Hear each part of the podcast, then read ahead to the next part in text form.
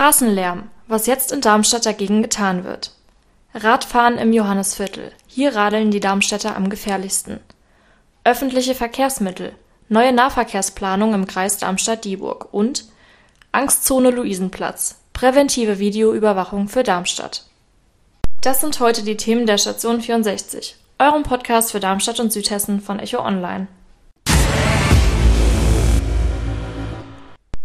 Und damit hallo Südhessen und herzlich willkommen zur 43. Folge der Station 64.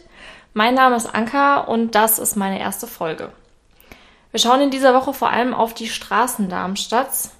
Straßenlärm ist nicht nur nervig, sondern kann auch tatsächlich krank machen. Das Echo hat in der Vergangenheit bereits über die aktuelle Lärmkarte des Regierungspräsidiums berichtet. Und die hat gezeigt, es gibt eine Menge Plätze und Straßen mit einer sehr hohen Lärmbelastung. Zum Beispiel zwischen Hügelstraße und Landgraf-Georg-Straße wurden die Lärmpegel errechnet und die haben die erlaubten Grenzen deutlich überschritten. Mehr Sicherheit im Straßenverkehr, weniger Lärm, vor allem aber weniger Risiken erhofft sich die Stadt jetzt von ihrer neuen Tempo 30 Initiative. Der Cityring, wo vor einem Vierteljahr eine 53 Jahre alte Frau tödlich verunglückt ist, soll damit jetzt sicherer werden. Die Stadt Darmstadt hat einen Antrag für eine Tempo 30 Zone für eben diese Unfallstelle eingereicht und die wird nun vom Regierungspräsidium entschieden und angeordnet. Das kann allerdings drei bis vier Wochen dauern.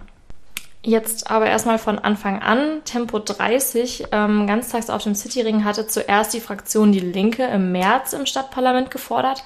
Das war kurz nach dem tödlichen Unfall auf dem Abschnitt Kirchstraße.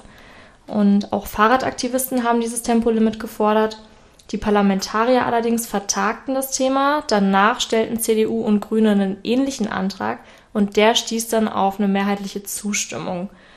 Und schon seit Mitte Februar hatte die städtische Pressestelle auf Echo-Anfrage erklärt, es sei die Absicht der Stadt Darmstadt, auf der Kirchstraße auch tagsüber Tempo 30 einzuführen, gerade um gefährliche Situationen dort nach Möglichkeit auszuschließen. Berechnungen des Bundesumweltamts sagen außerdem, dass sich der Verkehrsfluss bei einem Tempo von 30 km/h entschieden verbessert. Für Fußgänger und Radler verkürzt das die Bremswege und der Anhalteweg für Autos wird halbiert. Und bereits im letzten Sommer hat das Ordnungsamt gemessen, dass mehr als 20 Prozent der Autos, die aus dem Tunnel in der Hügelstraße kommen und weiter Richtung Cityring fahren, zu schnell gefahren sind.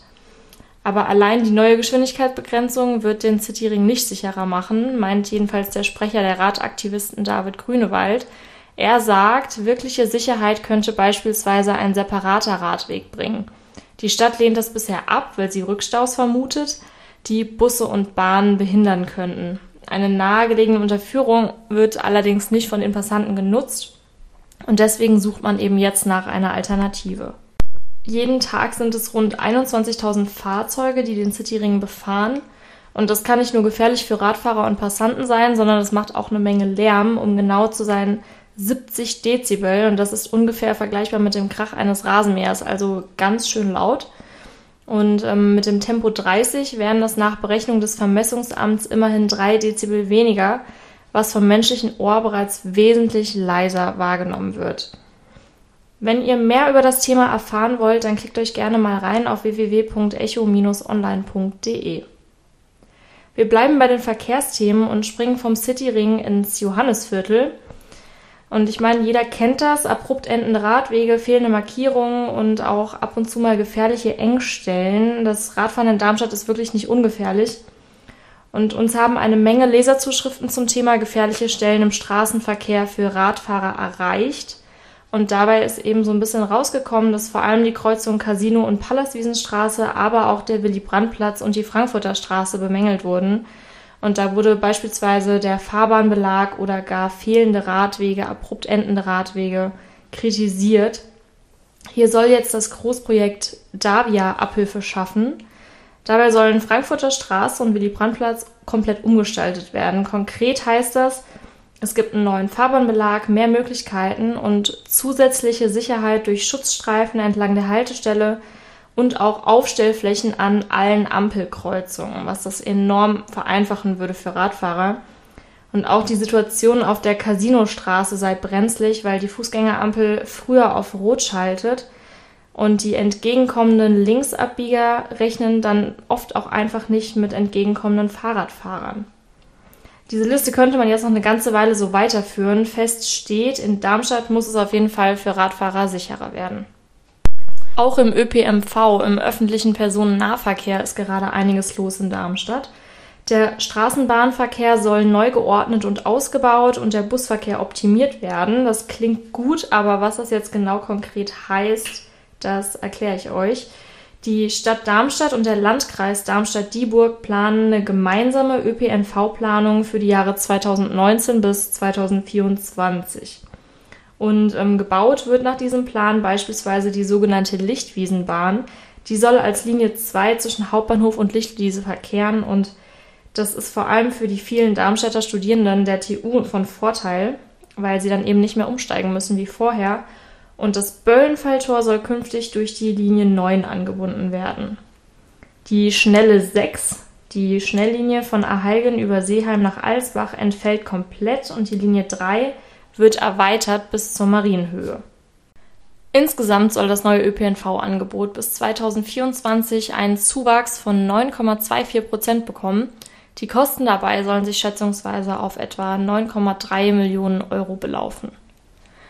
So, und das letzte Thema dieser Woche hat jetzt nichts mehr mit dem Verkehr zu tun, sondern mit der Sicherheit in Darmstadt. Es wird ja häufig angepriesen, dass Darmstadt als sicherste kreisfreie Großstadt in Hessen gilt. Trotzdem sagen 70 Prozent der Hessen, dass sie sich nicht sicher fühlen. Und Polizeipräsident Lammel erklärt jetzt, dass die gefühlte Sicherheit der Menschen leider oft in keinem Verhältnis zu den objektiven Zahlen stünde. Der Luisenplatz als Zentrum Darmstadts, als Stadtmitte, zählt als öffentlicher Platz zu den sogenannten Angsträumen. Und die Polizei äh, schätzt ihn deswegen eben auch als Kriminalitätsschwerpunkt ein. Das kommt aber nicht von ungefähr. Laut Kriminalitätsstatistik ist das Niveau an Straftaten auf dem Luisenplatz nämlich relativ gleichbleibend. Zum Beispiel waren es im Jahr 2014 152 registrierte Straftaten und 2017 waren es nur 10 weniger, nämlich 142. Und deshalb hat sich das Stadtparlament am Dienstag getroffen und über eine präventive Videoüberwachung für den Luisenplatz entschieden. So steht es jedenfalls über einer Vorlage des von den Grünen und CDU getragenen Magistrats. Ordnungsdezernent Reißer lobt die Videowachung und sagt, ähm, das ist ein weiterer wichtiger Baustein in, der städtischen, in dem städtischen Sicherheitskonzept. Was das betrifft, gehen die Meinungen in der Politik allerdings stark auseinander und das feuert natürlich Diskussionen an. Und wenn ihr mehr dazu erfahren wollt, alle Fakten zum Nachlesen hat mein Echo-Kollege Thomas Wolf online für euch zusammengestellt. So, und das war's auch schon für diese Woche. Wenn ihr Anregungen, konstruktive Kritik oder Themenwünsche habt, dann könnt ihr uns gerne eine Mail schreiben an eol-kontakt.vrm.de. Und ich freue mich, wenn ihr beim nächsten Mal auch wieder dabei seid und einschaltet und sage bis bald und tschüss.